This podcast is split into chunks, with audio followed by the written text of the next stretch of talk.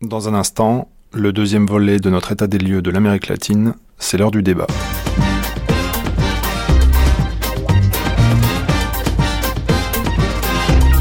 Quelle intégration économique? Point d'interrogation ou même d'exclamation Nous allons le voir tout de suite avec mes trois invités. Javier Santizo, expert à l'OCDE, Jean-Jacques Korlianski, chercheur à l'IRIS, Institut des relations internationales et stratégiques à Paris, et également à Paris, Michel Rogalski de l'EHESS, l'école des hautes études en sciences sociales.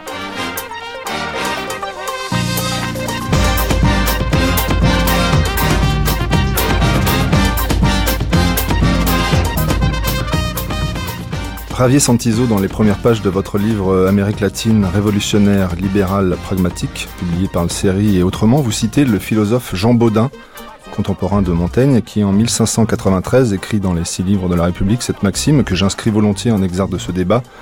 L'utopie ne se trouve pas dans cette vaste géographie que sont les Amériques.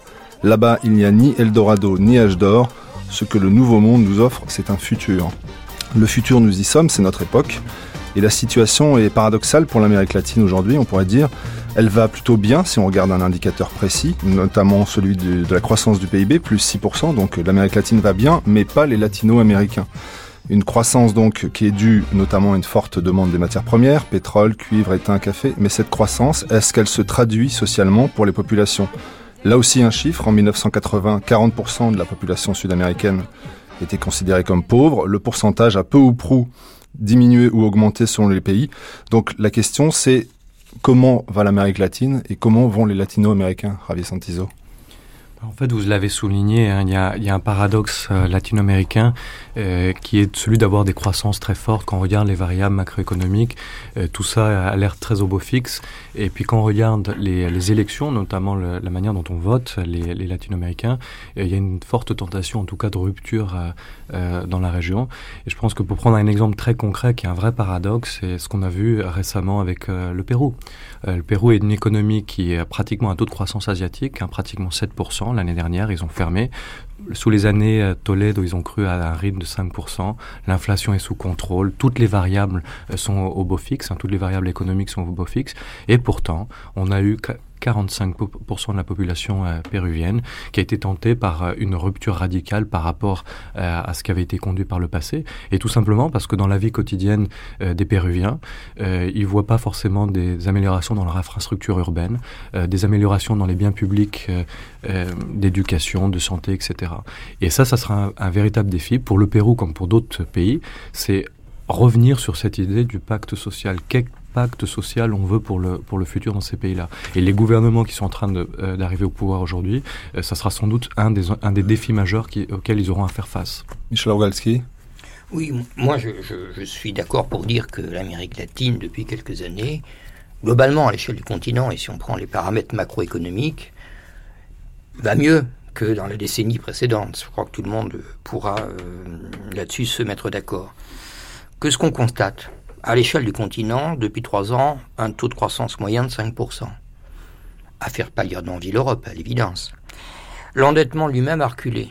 Il est passé de 2000 à 2005 de 72% du PIB à 53%. On est dans des paramètres qui s'insèrent parfaitement dans Maastricht, en Amérique latine. Euh, le déficit budgétaire s'est réduit. Évidemment, si la croissance augmente, euh, par effet évident, les rentrées fiscales arrivent et le déficit diminue les indices boursiers progressent. La plupart des pays qui ont des ressources d'exportation dont les cours ont monté, c'est-à-dire la plupart des pays d'Amérique latine, ont vu leurs réserves d'échange augmenter considérablement dans la dernière période. Donc on a euh, une situation où on peut dire que ça va, en termes d'indicateurs macroéconomiques, pour rester sur ce champ-là, mieux qu'en Europe. Évidemment, moins bien que dans les pays les plus dynamiques de l'Asie, c'est évident. Mais ça ne veut pas dire que les problèmes sont, sont résolus. Euh, ça permet des choses tout de même, cette croissance. Il y a une rupture de la plupart de ces pays avec la décennie précédente sur une attitude qui consistait à mettre en place des politiques d'attractivité à tout prix. C'est-à-dire quand on a des taux de croissance, des budgets qui sont mieux en équilibre, des réserves de change, on est moins soumis à une pression extérieure et on peut négocier avec les compagnies internationales dans des conditions meilleures. Donc toutes les politiques d'attractivité par le bas euh, moins disant fiscal, moins, disant social, moins disant environnemental, sont petit à petit désuètes, mises de côté, et on a ce discours nationaliste qui effectivement dit nous sommes dans une posture actuellement, nous pouvons, face aux compagnies étrangères, avoir euh, un discours et une attitude qui est beaucoup plus ferme. Maintenant, l'autre volet que vous avez souligné est vrai, c'est qu'au niveau des populations, les, indicateurs de pauvreté et de misère restent effectivement euh, pour la majeure partie de la population du continent, avec des variables selon les pays de toute façon catastrophiques. La pauvreté, 40%, même s'il y a eu un petit progrès qui est dû à une croissance euh, qui a été plus accélérée, mais on distingue la pauvreté de l'indigence, qui est encore une situation pire là, on, là le pourcentage, c'est 20% à peu près la à Peu près, exactement. C'est 20% pour l'indigence. Là, on est à une limite de la survie, c'est-à-dire les conditions dans lesquelles les populations euh, vivent. Alors, dans ce contexte-là, les fameuses remésas, l'argent qui vient des émigrés, constitue un apport indiscutable qui aide les familles. Alors, euh, on a calculé que ces remésas pour l'ensemble du continent latino-américain, c'était 45 milliards de dollars, l'équivalent du montant des investissements directs étrangers est supérieure à l'aide publique au développement. Cette, euh, ces remésas ont doublé en 10 ans. Le principal bénéficiaire étant d'ailleurs le Mexique, qui a tous les émigrés euh, mexicains qui sont aux États-Unis et qui contribuent à ce retour. Je voudrais quand même Jean-Jacques euh, souligner un point qui est très particulier au continent latino-américain, qui diffère du continent africain, de l'Europe, c'est celui de la notion d'inégalité, qui me paraît plus pertinente que celle de pauvreté. Euh, c'est-à-dire que dans une situation de, croissance, il n'y a pas de répartition euh, des gains. Euh, vous trouvez par exemple des rapports entre le, les 10% de la population les plus riches et les 10% les plus pauvres qui vont de 1 à 25 pour le Costa Rica, à 1, disons à 60 pour le Brésil, qui présente euh, en Amérique latine un des écarts les plus importants avec le, Paraguay. donc je, veux dire que c'est là, c'est une, donnée qui me paraît assez spécifique. Hein. Il suffit de, lire le rapport annuel euh, euh, du programme des Nations Unies pour le, le développement pour s'apercevoir de cette spécificité latino-américaine qui est sans doute une des raisons euh, fondamentale euh, de la rupture électorale qu'on a constatée dans la plupart des pays, quelle qu'elle soit, quelle qu'en soit la nature, qui est très différente d'un pays à l'autre, contrairement à ce qu'on y reviendra peut-être tout à l'heure, d'un pays à l'autre. Mais la base, elle est là, et c'est une base qui est euh, à la différence, qui est, visible. Si vous allez dans une ville africaine, on, voit en gros une certaine uniformité en dehors des, des, des, édifices publics, hein, des présidences de la République, etc.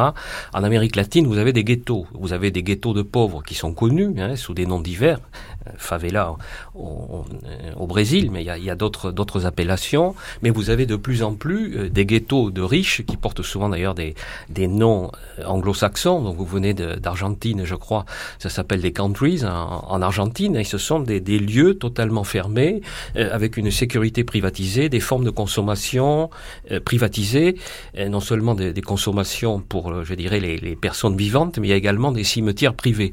Donc avez là des, des, des, différences de style de vie, de mode de vie qui sont brutaux et immédiatement perceptibles pour les gens qui vivent en Amérique latine et qui, donc, qui, sont une, une des raisons, qui, à mes yeux, fondamentales pour expliquer euh, les ruptures électorales qu'on a constatées ces derniers temps.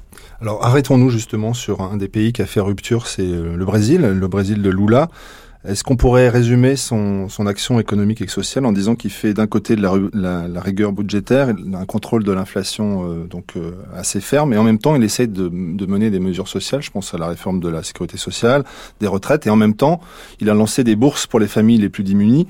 Ça concernait 6 millions de personnes en 2004 et à la fin de l'année, donc euh, en 2006, jusqu'avant juste avant les, les, prochaines élections présidentielles brésiliennes, ça concernera 11 millions de personnes. Comment Lula au Brésil essaye d'articuler quelque chose de euh, un peu orthodoxe L'expérience de Lula est, est, est, très intéressante un peu. Enfin, on en reviendra sur les changements que, que traverse la, la, région parce que c'est vrai qu'on parle beaucoup, euh, notamment dans les médias, hein, la presse euh, européenne, euh, sur le virage à gauche de l'Amérique latine, le la gauche plurielle même. La gauche plurielle, l'union sacrée latine des, des gauches. Et en fait, moi je pense que on réactive aussi de vieux stéréotypes européens et nord-américains sur la région. Le bon révolutionnaire est de retour et tout ça, ça fait euh, effectivement vendre. Euh, et mais en fait, les deux grandes tendances qu'on a elles sont peut-être assez différentes. D'un côté, on a une tendance euh, qu'on pourrait qualifier, mettons, national populiste, et c'est Chavez, c'est ce qu'on voit avec Morales, c'est ce qu'on a vu avec euh, Ollanta au Pérou, euh, qui, qui n'est pas passé cette fois-ci, en tout cas. donc on a cette tendance-là, mais il y a une tendance qui, qui, qui est autrement plus intéressante, euh, que moi je qualifierais, disons, de, de, possibilisme ou de pragmatisme.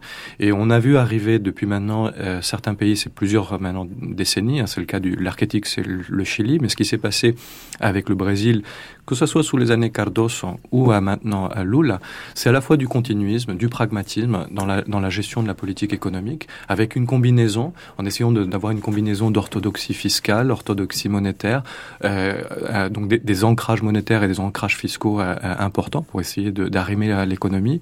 Aussi un ancrage extérieur, ça c'est assez nouveau. C'est-à-dire qu'on voit le Brésil exporter aujourd'hui au-dessus de 100 milliards de dollars année après année avec un excédent des, des comptes courants. Et c'est pas seulement du soja, il y a aussi des produits industriels, etc. derrière. Du minerai de fer en Chine ou même du bœuf pour les estomacs des, des, classes qui, qui commencent à grimper en Chine aussi. Du, poulet au Moyen-Orient, il y a avec des entreprises comme Sadi qui sont très performantes à l'extérieur. Et justement, ils sont en train de passer dans une ces entreprises brésiliennes, d'investir aussi sur les marchés en, direct, sur les marchés extérieurs en Amérique latine et ailleurs. Mais ce qui est plus intéressant, c'est aussi tout ce volet, comment tout ça se, se, combine avec une composante sociale assez importante. C'est pas le seul pays hein, qui a cherché cette euh, formule, sauf que ça s'est fait de manière spectaculaire, d'ailleurs à la surprise notamment des marchés financiers qui n'en ont pas cru euh, ni leurs euh, yeux ni leurs poches lorsque c'est arrivé. et on voit cette tendance, c'est Lula au Brésil, mais c'est ce qu'on voit aussi euh, avec Tabaré Vázquez euh, en Uruguay. Kirchner euh, en Argentine. Kirchner peut-être est un cas intermédiaire, on pourra en rediscuter, peut-être plus discutable. la Colombie mais, serait à mettre dans ce continuisme et pragmatisme. Et évidemment, l'archétype, c'est le Chili. Le Chili est très intéressant parce qu'on a souvent parlé de ce pays, bah, là aussi avec un autre stéréotype, c'est le, le, bon libéral. C'est pas le bon révolutionnaire à Chavez, c'est le bon libéral, le, le, bon élève des, des, années 80, 90 et, et, et 2000. Et en fait, qu'on regarde euh, plus en détail, ce qui est frappant, c'est justement ce pragmatisme économique avec lequel les Chiliens ont opéré maintenant depuis trois décennies. C'est-à-dire, euh, premier grand euh, changement, c'est pas du point de vue enfin, économique du changement du modèle, c'est pas tellement la rupture de 73-74, euh, où effectivement on va avoir une rupture de régime euh, euh, politique très forte, on va avoir une révolution néolibérale qui va arriver, euh, mais ce qui est intéressant, c'est qu'à partir de 81-82, une nouvelle équipe plus pragmatique va arriver au pouvoir, ils vont mettre en œuvre des solutions qui n'étaient pas dans les textbooks de l'école de Chicago, ils vont nationaliser tout le système bancaire, par exemple, par force de nécessité, ils vont mettre en place des réformes de fonds de pension qui effectivement, c'est une privatisation le transfert du public au privé, mais en même temps, c'est un joyau de régulation économique. Euh, ils vont libéraliser, et au moment de la transition politique, en 89, on aurait pu avoir la tentation de jeter l'ancien modèle, etc. Non, ils vont continuer à, adopter et adapter ces, politiques économiques en les améliorant. Euh, ils vont continuer à mettre en place des réformes en matière de de traité de libre-échange. Ils viennent d'enseigner encore récemment avec le Japon, avec la, la, la Chine, avec d'autres pays euh, du côté asiatique. Euh, mais euh, en même temps, ils vont mettre des contrôles de flux de capitaux, par exemple, en 91. Donc on a un pragmatisme très très fort. Est-ce que ça veut dire, en étant un peu critique, Javier Santizo, que les années Pinochet, ça a eu du bon pour l'économie chilienne? Non, et je pense que c'est la, la, rupture, elle est justement, enfin du point de vue en tout cas économique, hein, d'abandonner. Les, les, les Chiliens sont immunisés contre euh, cette idée de vouloir faire de la politique économique à l'aune d'un paradigme, quel qu'il soit, euh, structuraliste, monétariste, quel qu'il soit. Et ils ont, ils ont essayé toutes les combinaisons. Dans les années 60, ils ont eu droit à une injection structuraliste. Euh, elle s'est teintée euh, d'un structuralisme encore plus fort en 70, une version monétariste en 73, etc. Et par contre, le vrai changement, c'est justement de cette défait, de cette idée, cette obsession qu'on pourrait trouver une boîte magique, que cette boîte magique allait fonctionner pour l'ensemble des défis économiques, politiques et sociaux. Et si le modèle ne cadre pas avec la réalité, c'est pas le modèle que vous adaptez à la réalité, c'est la réalité que vous adaptez au modèle. Cette obsession, les Chiliens l'ont abandonnée. Et on le voit, on a d'autres combinaisons en Amérique latine. Et pour moi, c'est la grande transformation. Euh, la grande transformation qui est en cours dans certains pays. C'est sans doute des exceptions, elle est incomplète, etc. Mais c'est véritablement le cœur de, de, des changements qu'on a vus au Chili, qu'on est en train de voir euh, au Brésil et dans d'autres pays euh, de la région. La réalité, Ravi Santizo, c'est que 38,5% de la population chilienne en 1990 était décrite comme pauvre et que le, pourcentage est tombé à 18,8% en 2005. Donc on pourrait dire qu'il y a un effet concret dans les chiffres.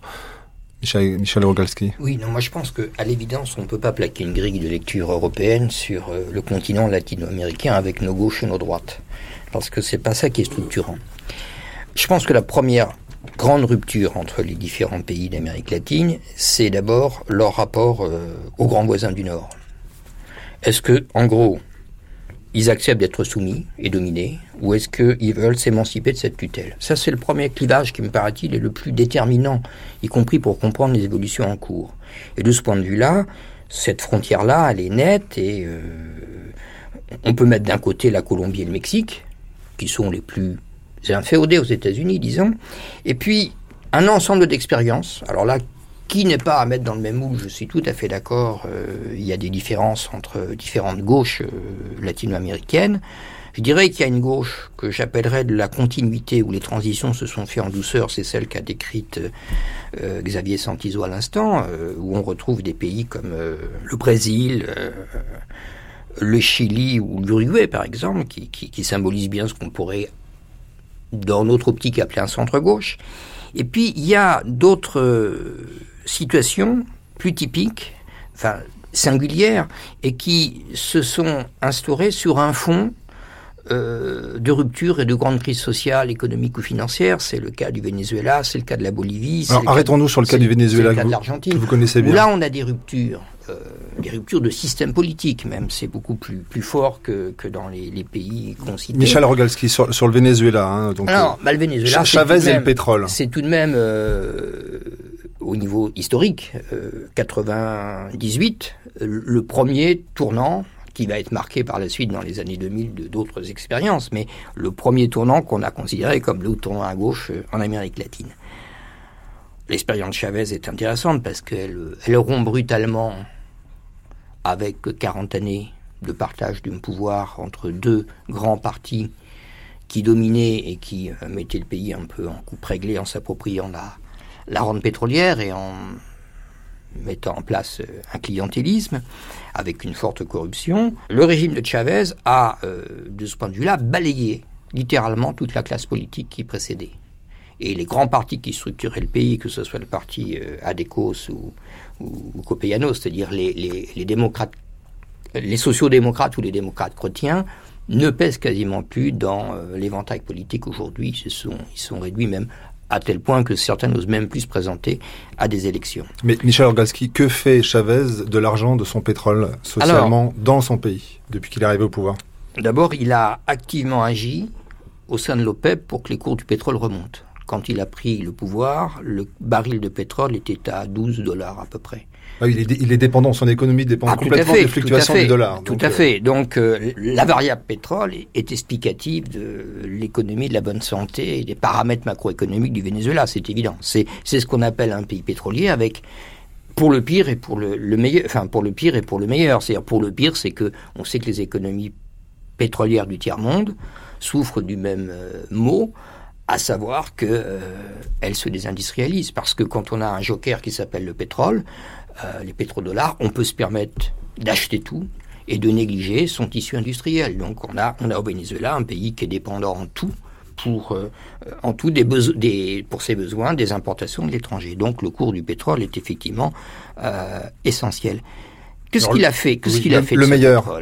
Alors le meilleur, ben, c'est que ça permet de faire entrer de l'argent dans les caisses de l'État et éventuellement de l'utiliser à bon escient. Je dis éventuellement parce que ça dépend des pays. Mais est-ce que l'habitant, concerne... est-ce que l'habitant de la, de la banlieue de Caracas profite de la manne pétrolière au niveau santé, au niveau éducation? Alors, depuis euh, 2003-2004, des, ce qu'on appelle des missions sociales ont été mises en place au Venezuela à partir de recettes pétrolières. Ces sommes-là consistent à financer des dépenses sociales dans différents domaines, l'éducation, la santé essentiellement. Ça se traduit, par exemple, pour les barrios qui sont dans Caracas, autour de Caracas, par des centres de santé tenus par des médecins cubains, qui sont échangés contre du pétrole à bas prix, évidemment, chacun c'est un, espèce de troc, qui vont dans des lieux où les médecins vénézuéliens n'allait plus depuis très longtemps. C'était des quartiers d'insécurité où quand une mère de famille la nuit avait son fils qui avait la fièvre, était incapable de trouver un médecin à portée de main. Là, on a installé des antennes de santé dans des quartiers populaires, insécures, et ce sont des permanences qui fonctionnent nuit et jour, où l'habitant du coin peut aller régler ses problèmes. Ça change beaucoup la vie des gens. Dans matière d'éducation, il y a des tas de programmes d'alphabétisation d'adultes, d'éducation scolaire euh, plus intensive pour les couches les plus défavorisées, voire même des programmes universitaires pour l'adulte qui ont été mis en place. Et même l'opposition, qui n'est pas tendre avec Chavez, reconnaît que sur ce, ces questions-là, il n'y a rien à dire. Et, il se garde bien d'attaquer ce plan-là de la politique de Chavez. Michel Rogalski, il y a des élections à la fin de l'année pour euh, Chavez Venezuela. Il va être élu dans un fauteuil? Tout le monde, s'accorde à dire que l'opposition est soit discréditée, soit divisée, à un point tel qu'il n'y a pas un candidat sérieux qui puisse se permettre de rassembler toute l'opposition contre Chavez. On a annoncé la candidature de Todoro Petkov, qui est un ancien leader de gauche du pays, même si l'ensemble de l'opposition, c'est-à-dire droite comprise, les anciens partis au pouvoir, euh, donner son appui à Petkov, il n'est pas certain du tout que euh, ça menace sérieusement Chavez, qui a tout de même gagné son référendum révocatoire à 60%, ce qui est tout de même euh, à mi-parcours d'un mandat, c'est pas mal. Donc il a, il a encore une base populaire très forte parce qu'il a une politique en direction des milieux populaires qui a recyclé dans la vie politique des gens qui depuis des années en étaient sortis et qui ne jouaient plus, ne, venaient plus voter. Là, on considère qu'il y a entre 1 et 2 millions de personnes qui ont été recyclées dans la vie politique. Et même s'il a perdu ce que tout le monde dit sur les classes moyennes, il a regagné ce qu'il avait perdu dans les classes moyennes sur les couches les plus populaires, qu'il a rendu à la, à la vie politique, qu'il a restitué à la vie politique. Demain, nous consacrons intégralement notre débat à la situation en Bolivie. Donc, je fais juste un petit, euh, une petite annonce. Hein. Donc, Evo Morales, une de ses grandes décisions, ça a été de nationaliser les hydrocarbures. C'est un moyen de négocier, on pourrait dire, avec son voisin brésilien, puisque Petrobras, la société brésilienne, est une entreprise publique. Donc, derrière, il y a forcément le gouvernement brésilien euh, qui est concerné. Donc, demain, nous parlerons du cas bolivien. Est-ce qu'on pourrait s'attarder un petit peu sur le cas argentin avec Kirchner? Oui, Jean-Jacques un, un commentaire à la fois sur le, le Brésil et le Venezuela, à la fois pour mettre en valeur ce qui les différencie, mais aussi ce qui est souvent sous-estimé sur les raisons pour lesquelles il n'y a jamais eu, en dépit d'un certain nombre d'éléments qui auraient pu conduire à, un accroissement des contradictions, de rupture euh, entre euh, les deux pays, du moins de rupture officielle. Euh, dans le cas du Brésil, comme dans le cas du Venezuela, on se trouve avec euh, deux pays qui effectivement ont développé des stratégies euh, d'autonomisation vis-à-vis des États-Unis, qui ont eu des, des, résultats assez différents dans un cas comme dans l'autre, et avec une méthodologie et un discours très différents dans un cas comme dans l'autre. Donc, dans le cas du Brésil, donc effectivement, on est face à un, un chef de l'État, un gouvernement assez pragmatique auquel il est reproché d'ailleurs d'avoir une politique dans certains secteurs insuffisamment euh, sociale, mais dont la priorité, lui-même inscrit son action sur deux mandats, donc peut-être qu'il faudra réévaluer l'appréciation qu'on porte sur, sur Lula s'il est réélu à la fin de cette année, euh, euh, sur la, la, durée totale de ces deux mandats, sur huit ans.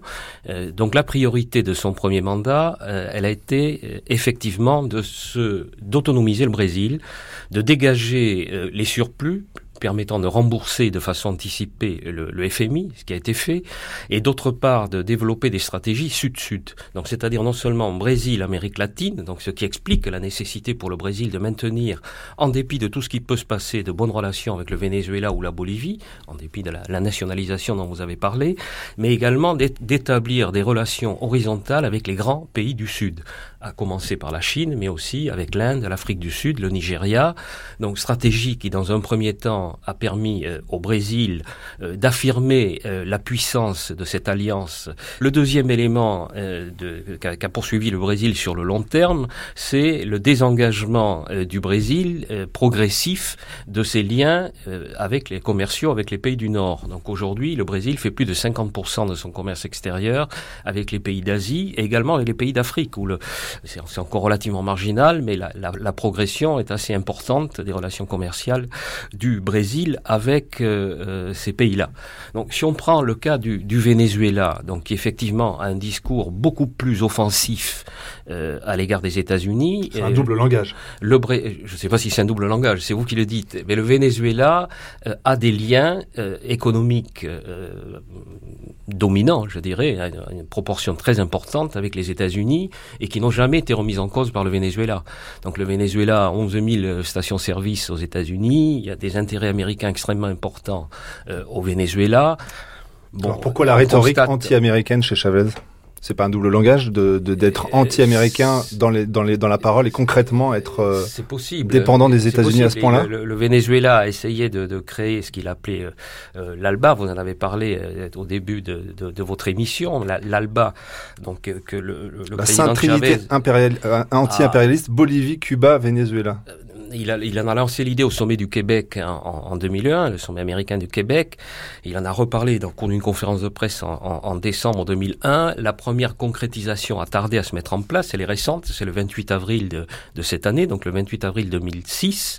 Donc la signature à, La Havane d'une espèce de traité de troc entre euh, traité de commerce entre les peuples, entre Cuba, la Bolivie et le Venezuela, qui a été suivi dans les deux jours suivants de cette annonce faite par le, président bolivien d'une nationalisation euh, des, ressources énergétiques euh, de la Bolivie euh, dans des conditions qui ont été, à juste titre, considérées comme particulièrement agressives au, au Brésil. Santizo, avant de vous donner la parole, Juste, on peut dire quelle est la marge de manœuvre d'Evo Morales, qui est la tête du pays le plus pauvre d'Amérique latine. Il est coincé entre des géants, le Venezuela et le Brésil, donc il est bien obligé, on pourrait dire, de montrer la force pour pouvoir négocier, pas en position de faiblesse. D'où ces nationalisations un petit peu spectaculaires avec cette mise en scène de l'armée.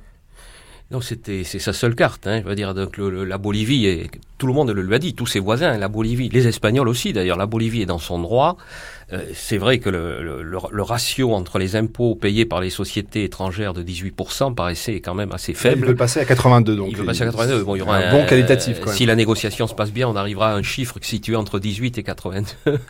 Euh, mais ce qui a surpris et, choqué donc les amis euh, de la Bolivie, les amis brésiliens et, argentins aussi, c'est la façon, euh, mais surtout le, Brésil, c'est la, façon dont la Bolivie a annoncé cette décision. Ce n'est pas la décision en elle-même. D'accord.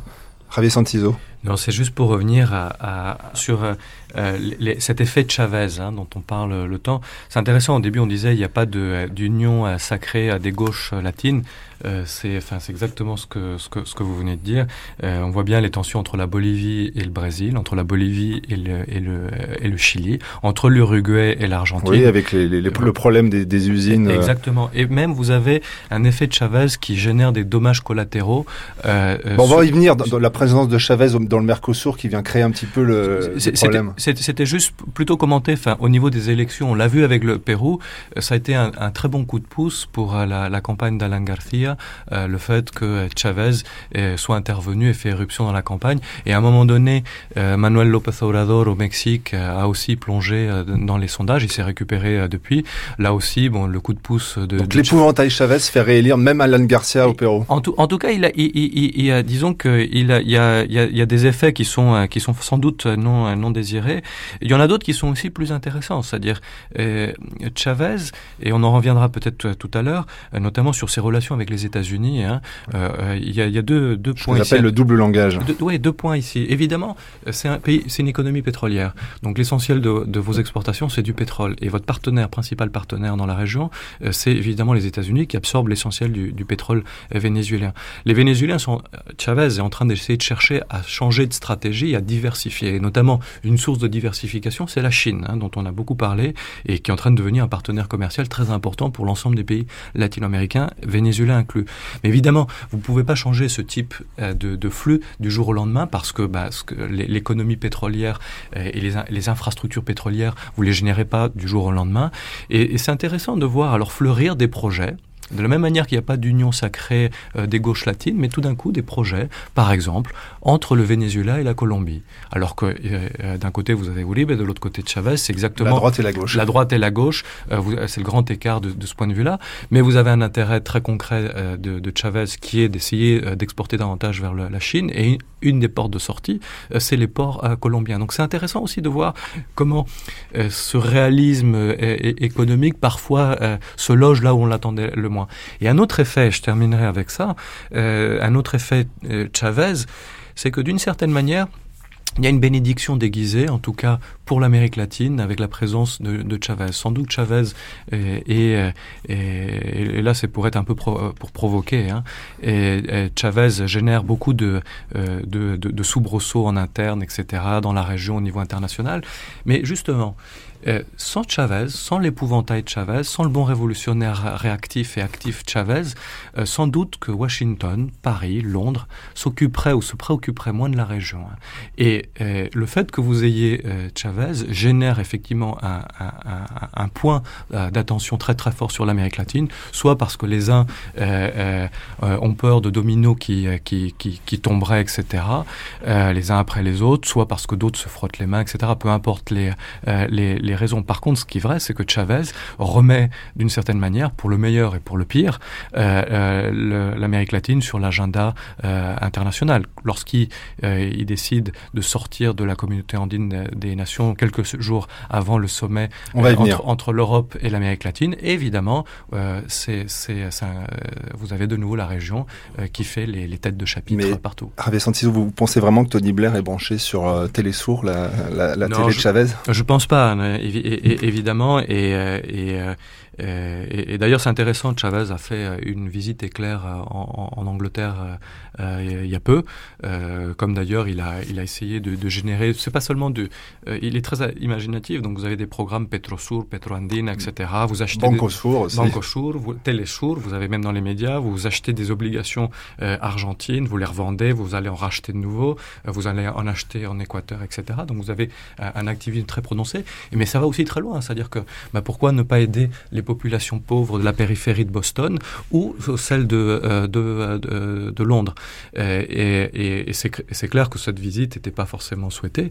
Euh, et, mais, mais de nouveau, c'est quelqu'un qui est très actif, qui polarise énormément d'attention. Et en tout cas, on peut lui reconnaître un, mérite, c'est que cette polarisation, effectivement, catalyse les préoccupations de, de, pas mal de capital en Europe et en tout cas euh, aux États-Unis, à Washington. Juste un, mot avant de, parler de ces grands ensembles Mercosur, euh, Cannes et Alba, dont on a déjà parlé un petit peu, euh, de notre tour d'horizon. Donc on a parlé du Chili, on a parlé du Venezuela, on a parlé de la Bolivie. Parlons un tout petit peu de l'Argentine de Kirchner. 2001, c'était la banqueroute totale. Les Argentins pouvaient même pas tirer d'argent quand ils étaient à Paris, touristes. leur carte bleue était mangée par les distributeurs de billets. 2003, Kirchner arrive. Qu'est-ce qu'il fait concrètement au pouvoir? Est-ce que lui aussi, il, est, matine pas son, action de nationalisation d'un côté de société de services collectifs et de contrôle des prix euh, assez vif? Écoutez, alors le, le, le, cas argentin, effectivement, est, est, est, intéressant parce que vous avez eu euh, sur le papier un rebond assez spectaculaire. Quand vous regardez le, taux de croissance, évidemment, vous récupérez d'une crise gigantesque, hein, donc vous avez un effet euh, à, à, à, décompter. Euh, L'inflation aujourd'hui un petit peu a, a, repassé à la barre des, des 10%, donc euh, ici il y a une certaine préoccupation. Mais c'est une économie aussi euh, qui a bénéficié d'un alignement d'étoiles absolument gigantesque. C'est-à-dire que euh, c'est comme si les rois mages étaient pensés sur l'Argentine après le, le, le, défaut en disant... bien besoin. Hein. Et en, en, disant, mais de, de, qu'est-ce que vous avez besoin au niveau international pour essayer de, de, vous donner un coup de main? Et vous avez un alignement d'étoiles. Tous les rois mages sont penchés. Hein. Quoi, le FMI, c'est un roi mage? Non, non, non, non. Et, c'est, c'est, et vous avez les prix des matières premières, notamment sous la pression à la fois des effets d'offres et de demande, la Chine, etc. Euh, les prix des matières premières ont absolument explosé, dont ceux du soja, euh, qui, qui, qui, est très important comme euh, produit d'exportation pour l'Argentine et notamment vers, vers le, la Chine. Donc, boom des matières premières, de quelles l'Argentine dépend en, partie pour ses exportations.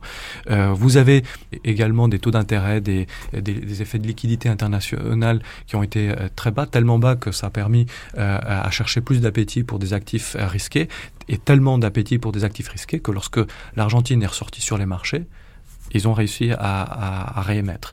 Euh, donc vous avez, euh, et en plus vous avez de la croissance au niveau international, aux États-Unis, en Asie surtout, hein, on oublie souvent l'élément asiatique. Donc ces facteurs e, extérieurs ont, joué, ont aidé, ont, dessiné, ont tressé un contexte très favorable pour la récupération argentine. Ensuite c'est vrai qu'il euh, y a eu des approches bah, assez hétérodoxe hein, dans, certains cas euh, pour, euh, pour essayer euh, de sortir le pays de, l'ornière. Et en tout cas, au niveau de la croissance retrouvée, ça, a été payant. C'est aussi une économie quand même qui vit sous perfusion, avec des perfusions artificielles, notamment au niveau fiscal. Vous avez des rentrées fiscales, mais parce que vous avez mis des impôts à tout ce que vous pouviez mettre des impôts, même quitte à avoir des effets distorsifs impôts aux exportations, euh, impôts à toutes les transactions euh, bancaires. Donc il y a, y a, un élément aussi euh, artificiel. Et puis il faut pas oublier, bon, euh, c'est vrai que le pays a connu une récupération, le pays aussi a connu une restructuration de dette et un défaut qui, qui a été majeur, mais même comme ça, même comme ça, le, le, la dette argentine continue à être très importante. Et il faudrait que l'alignement d'étoiles continue pendant pas mal d'années pour qu'il n'y ait pas de nouveau euh, d'autres soucis à l'horizon. À 11h, vous pourrez écouter euh, Ravien Santizo, justement, une prolongation de ce que vous venez de dire. Euh, les rois mages devraient continuer à s'occuper de l'argent de plus que nous diffusons un documentaire sur les piqueteros qui ont investi des lieux. Ces piqueteros sont des chômeurs qui essayent de retrouver de la dignité dans un travail collectif. On a fini notre petit tour de, des pays individuels. Je voudrais qu'on parle un, petit peu maintenant des grands ensembles parce que peut-être que ça va vous faire sourire autour de cette table, mais avant, en 91, c'est il y a longtemps, au siècle dernier, il y avait le Mercosur, était le marché commun sud-américain. Donc euh, je redis un petit peu les, les participants. Il y avait le Brésil, l'Argentine, l'Uruguay, le Paraguay et dernièrement le Venezuela. Ensuite, euh, il y a eu la Cannes, la communauté andine des nations, alors avec le Pérou, la Bolivie, la Colombie, l'Équateur, mais pas le Venezuela, donc qui vient de rejoindre le Mercosur. Plus récemment, vous en avez parlé, Jean-Jacques Kolianski, l'ALBA, euh, donc l'Alliance Bolivie-Cuba-Venezuela censée être anti-américaine. Donc l'ALBA, c'est en espagnol l'aube, donc euh, l'aube d'une nouvelle ère révolutionnaire, point d'interrogation. Et le Brésil, qui euh, vient aussi de pondre un petit peu son projet, la communauté sud-américaine des nations, qui voudrait être la réunion du Mercosur et de la Cannes, si j'ai bien compris. Qu'est-ce que c'est que ces grands ensembles? Est-ce que c'est des coquilles vides? Puisque depuis le début de la semaine, dans cette série, on essaie de définir une identité sud-américaine, une façon qu'a le continent de se penser et de et d'avancer ensemble. On a vu comment individuellement ça se passait au niveau économique et, social, au niveau collectif. Est-ce que c'est pas une équipe euh, dans laquelle euh, les joueurs ils jouent pas tous dans le même sens? Michel Oui, je crois que sur le processus d'intégration latino-américaine, il y a actuellement, sans refaire toute l'histoire parce que ça serait très long, puis vous l'avez un peu évoqué, il y a deux lectures possibles, deux projets possibles. Il y a le projet... Chavez contre Lula à nouveau. Non, il y a le projet américain qui part de l'ALENA, c'est-à-dire euh, le regroupement en Amérique du Nord. L'accord pour le libre-échange nord-américain 1994. Oui, qui n'est pas très vieux, qui regroupe le Canada, les États-Unis et le Mexique. Pour donner une indication des rapports de force entre les trois pays, on est dans un rapport de puissance de 1 à 10 et 40. 1 le Mexique, 10 le Canada, 40 les, États-Unis. Ça donne un peu la force relative de chacun des partenaires.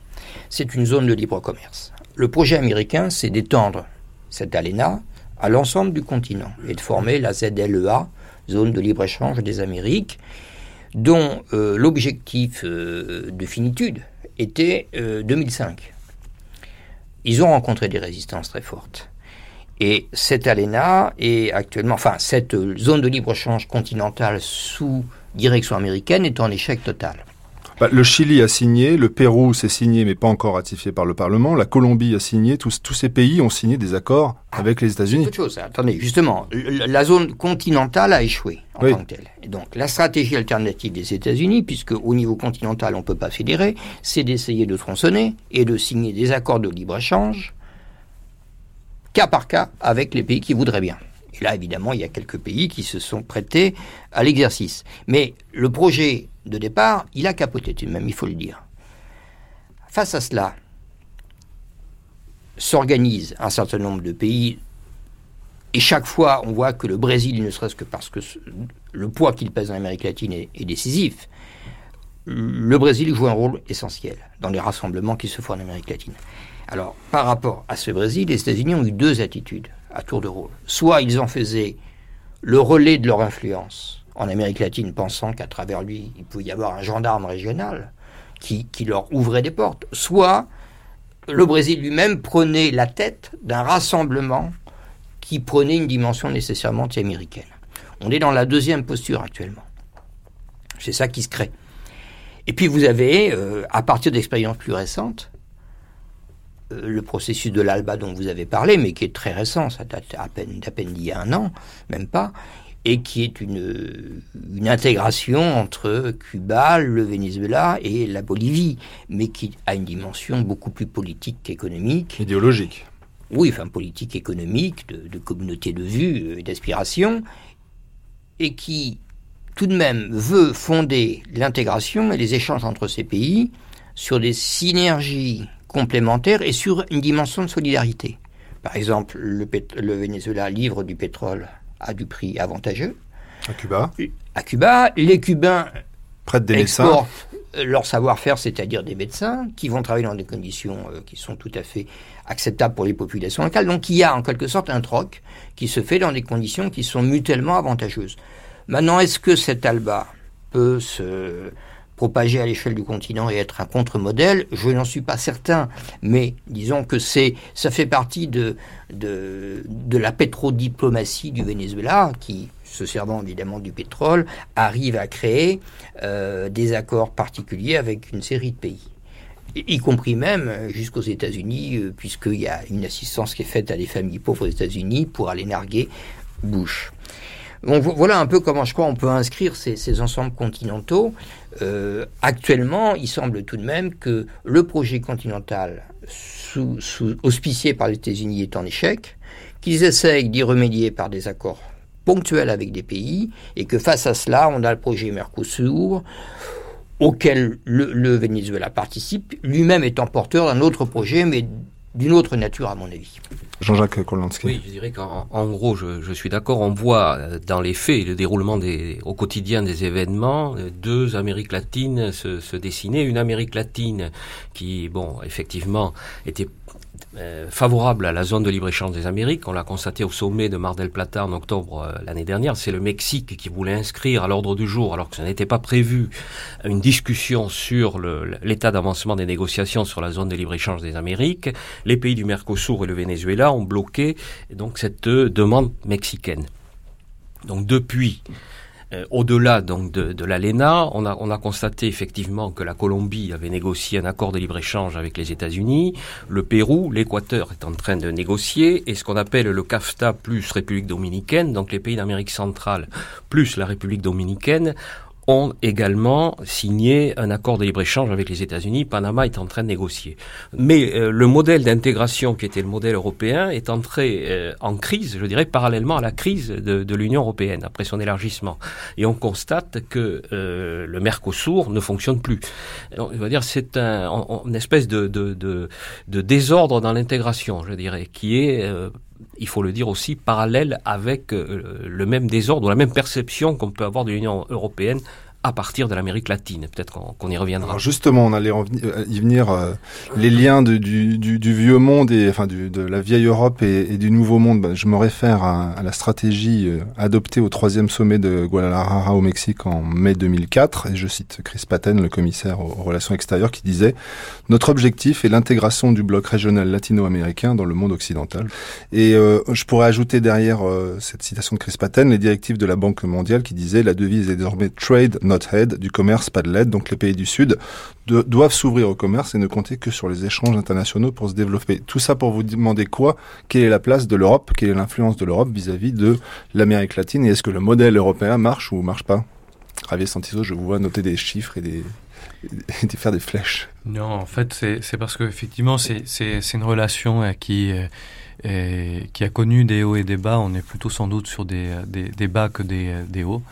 Euh, en dépit de, euh, des, des, investissements, notamment par exemple euh, industriels ou financiers qu'ont fait les Européens au cours de cette dernière décennie. C'est-à-dire, sans doute, les années 90 resteront comme une, une, une, décennie dans laquelle on a vu émerger un pôle de croissance pour l'Amérique latine qui, est, qui, est, qui a été non pas un, partenaire commercial de premier poids, parce que les, les relations commerciales sont assez étriquées, sauf, sauf grandes exceptions exceptions, mais surtout des investissements directs étrangers européens qui se sont tournés vers l'Amérique Et quand on commence à regarder un petit peu plus dans le détail, évidemment, c'est c'est plutôt le, le, résultat est assez assez pauvre. on commence à regarder par exemple en, matière culturelle. L'Europe a perdu, pas, pas seulement d'ailleurs vis-à-vis de l'Amérique latine, mais elle a perdu un attrait que pouvait avoir notamment pour la formation des élites latino-américaines. elles vont se former aux États-Unis.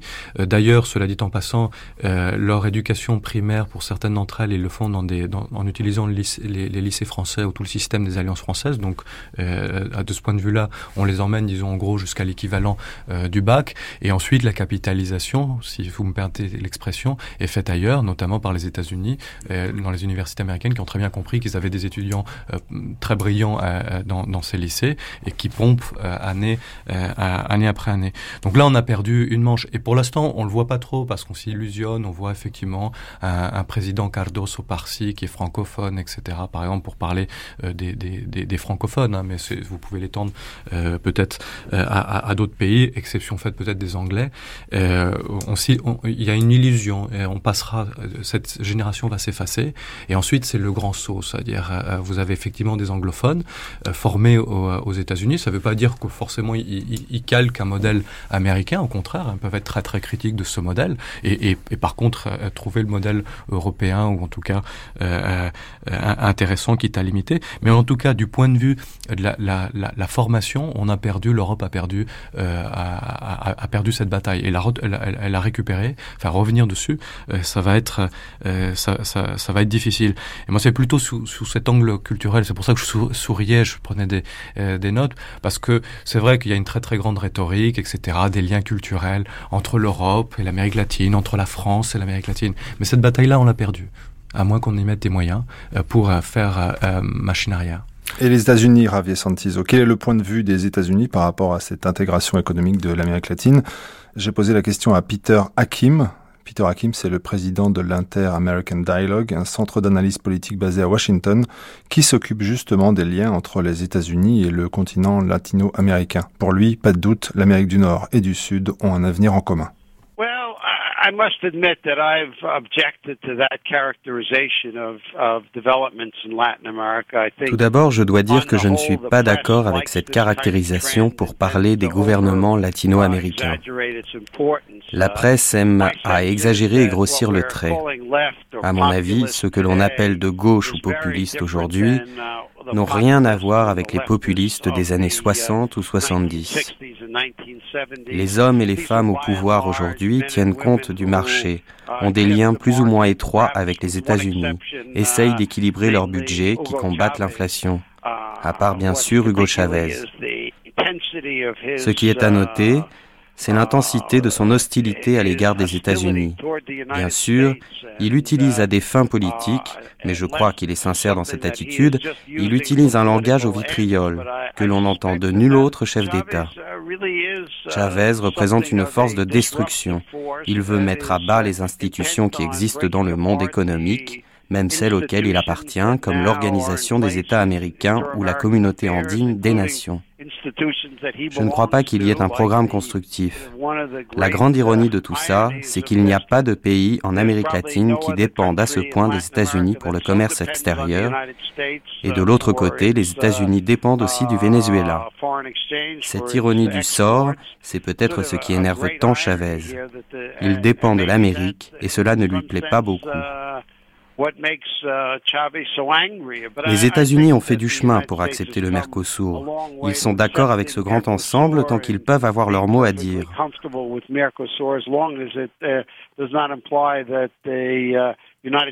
On en veut toujours aux États-Unis. D'un côté, vous entendez des critiques selon lesquelles Bush ne s'intéresse pas assez à l'Amérique latine. Pour les autres, c'est bien comme ça.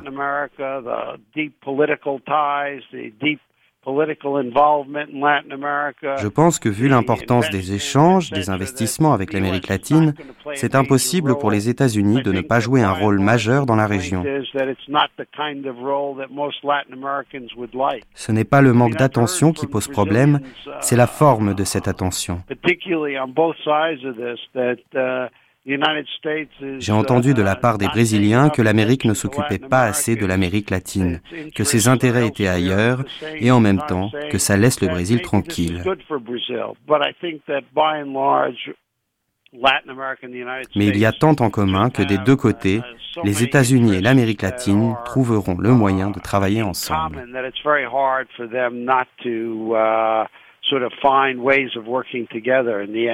Est-ce qu'il n'y a pas une nouvelle bataille, euh, pour terminer ce débat, qui, s'annonce dans les années euh, qui viennent? On a parlé beaucoup de l'or noir, l'hydrocarbure, en fait c'est ça aussi euh, qui est un peu, on pourrait dire, le, cœur du débat économique, comment contrôler ces réserves d'hydrocarbures et, de gaz dans la région? Est-ce que la prochaine bataille, c'est pas autour de l'or bleu, c'est-à-dire l'eau?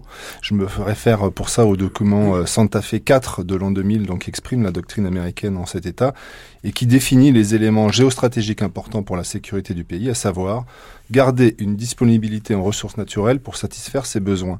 Qu'est-ce que ça dit concrètement? Ça dit que les, Américains sont présents en Équateur, sont présents en Patagonie et sont surtout présents dans la région de la triple frontière Paraguay, Argentine, Brésil, soi-disant pour lutter contre le terrorisme islamiste. Mais il y a dans cette région la plus grande réserve d'eau potable au monde, 55 millions de kilomètres cubes d'eau, donc une manne pour les baignoires américaines. Alors est-ce que l'or bleu, c'est pas la prochaine guerre entre euh, l'Amérique du Nord et l'Amérique latine? Je ferai une réponse au global. Hein. Je dirais euh, d'abord une citation. Euh, Celso L'Affaire, qui a été l'un des derniers ministres des Affaires étrangères du président Cardozo, en réponse à un journaliste qui lui demandait alors l'Europe, qu'est-ce que vous attendez de l'Europe en Amérique latine et plus particulièrement au Brésil? Alors il a dit on en attend beaucoup. Le discours sur le multilatéralisme qui est tenu, qui est tenu dans certains pays européens nous, nous intéresse euh, sur quantité de sujets, dont celui que vous venez d'évoquer. Malheureusement, depuis euh, l'élargissement et depuis les débats institutionnels, on a l'impression que l'Europe est stressée. Euh, en ce qui nous concerne, on ne peut pas attendre que ce stress euh, s'achève, se termine, donc nous regardons ailleurs.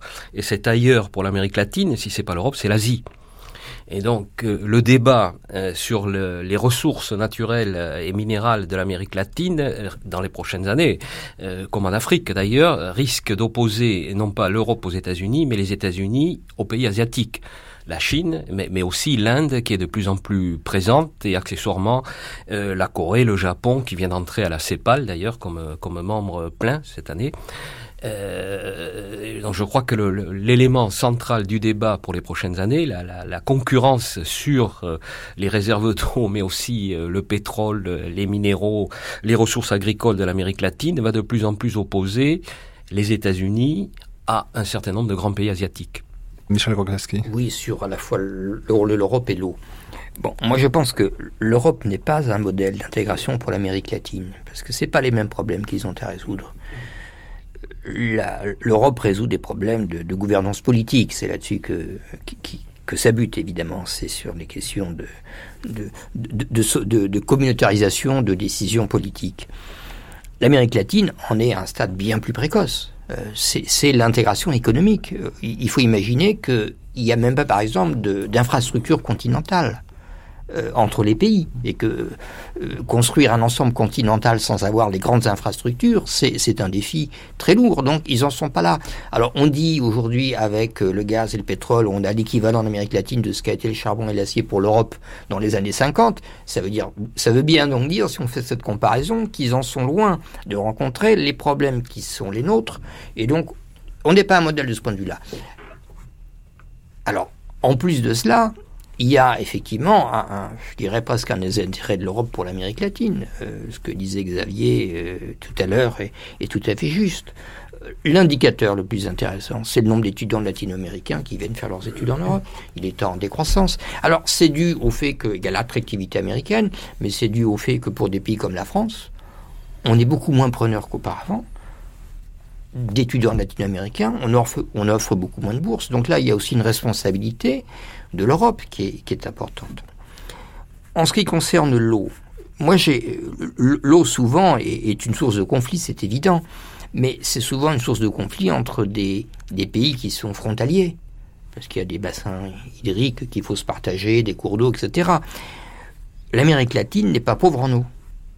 Donc je, ne sens pas venir un, conflit majeur autour de l'eau en Amérique latine, du moins de la part des pays, euh, des pays latino-américains. Ma question, c'était pas entre les pays d'Amérique latine, c'était la présence américaine pour le contrôle de cette manne. Bien entendu que c'est probablement un objectif et une visée, mais euh, ça me paraît tout de même un peu loin. je vois mal la chose, pour tout vous dire. Juste un, commentaire sur ce qui vient d'être euh, dit, euh, parce que moi je partage aussi sur cette vision du fait qu'on a, on a sans doute été trop ambitieux au, niveau des dynamiques d'intégration régionale euh, dans la région. Et, sans doute, on a essayé parfois à chercher à construire la maison par le haut plutôt que par le, par, par le plancher. Et c'est vrai que quand vous avez des déficiences en, infrastructure ou, des complémentarités énergétiques gigantesques comme la, la région, bah vous avez effectivement euh, une, une, voie royale pour, pour le faire. Évidemment, c'est pas une voie forcément facile. Elle est royale, mais pas facile. Par contre, euh, là aussi, il y a une grande opportunité pour la région faudra voir si elle va être saisie, on peut avoir ses doutes.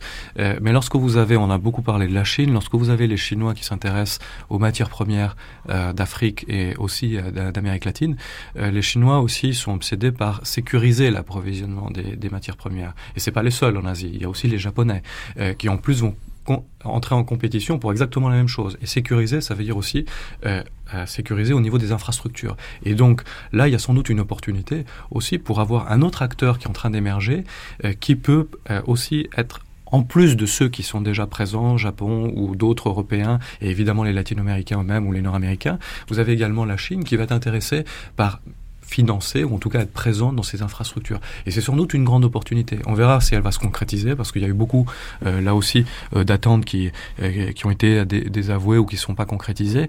Mais en tout cas, c'est une grande opportunité sans doute à pas laisser passer ou à un moment donné où vous avez une situation très positive au niveau macroéconomique pour la région.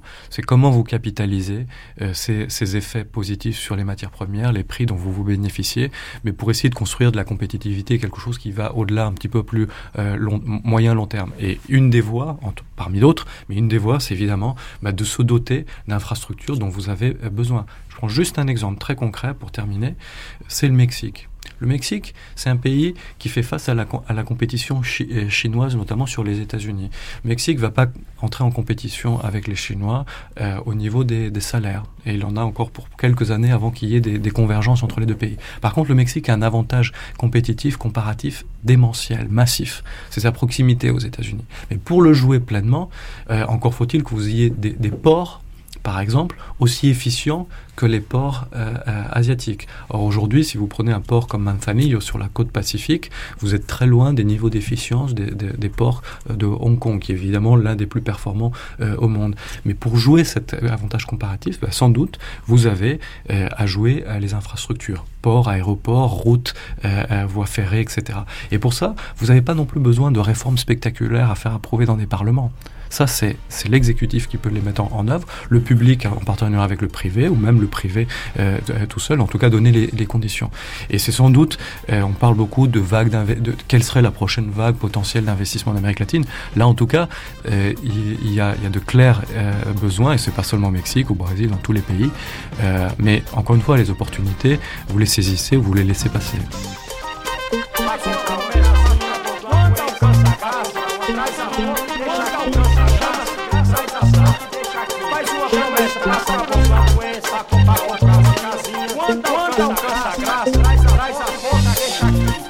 Merci à Javier Santizo, auteur de L'Amérique latine, révolutionnaire, libéral, pragmatique, publié aux éditions Autrement. À Jean-Jacques Korliansky, chercheur à l'IRIS, et Michel Rogalski de l'EHESS.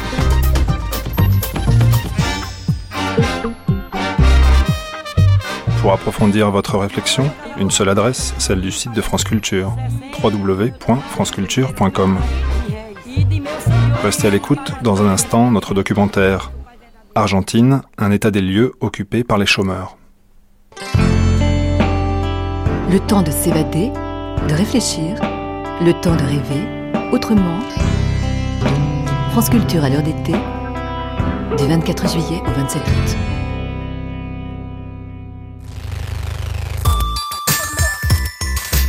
Si le futur inquiète, si certains modèles ont touché à leur fin, leur éclipse ouvre pourtant de nouveaux horizons. Interrogeons nos lendemains, cet été sur France Culture, territoire vierge à explorer en compagnie de ces philosophes, scientifiques, prospectivistes, qui projettent leurs réflexions dans l'avenir et nous entraînent dans l'aventure. Si on prévoit le pire, ben, peut-être que ça va nous donner euh, l'énergie, la force, l'intelligence d'agir pour qu'il ne se produise pas. Voilà, c'est ce paradoxe-là. Donc je prendrai l'expression euh, beau lendemain dans un sens tout à fait ironique, bien évidemment. Des lendemains euh, de catastrophe, mais dont nous espérons qu'ils ne vont pas se produire, tout simplement. De beau lendemain, chaque samedi et dimanche, jusqu'au 27 août à 17h30. J'ai fait toutes les bêtises qu'on peut imaginer. J'en ai fait à ma guise et aussi à Cambrai. Je connais toutes les mers la mer Rouge, la mer Noire, la mer Méditerranée, la mer d'Elvis Presley. Et je dis non. Balade au long cours, au fil de l'été, tout au long du grand fleuve impassible, balade le long de la Meuse. De ses sources à Namur, l'occasion d'une petite virée géographique, écologique, littéraire, sociale et historique propice à toutes les rêveries. Des sources à Namur, au rythme de la Meuse, chaque samedi jusqu'au 26 août à 16h.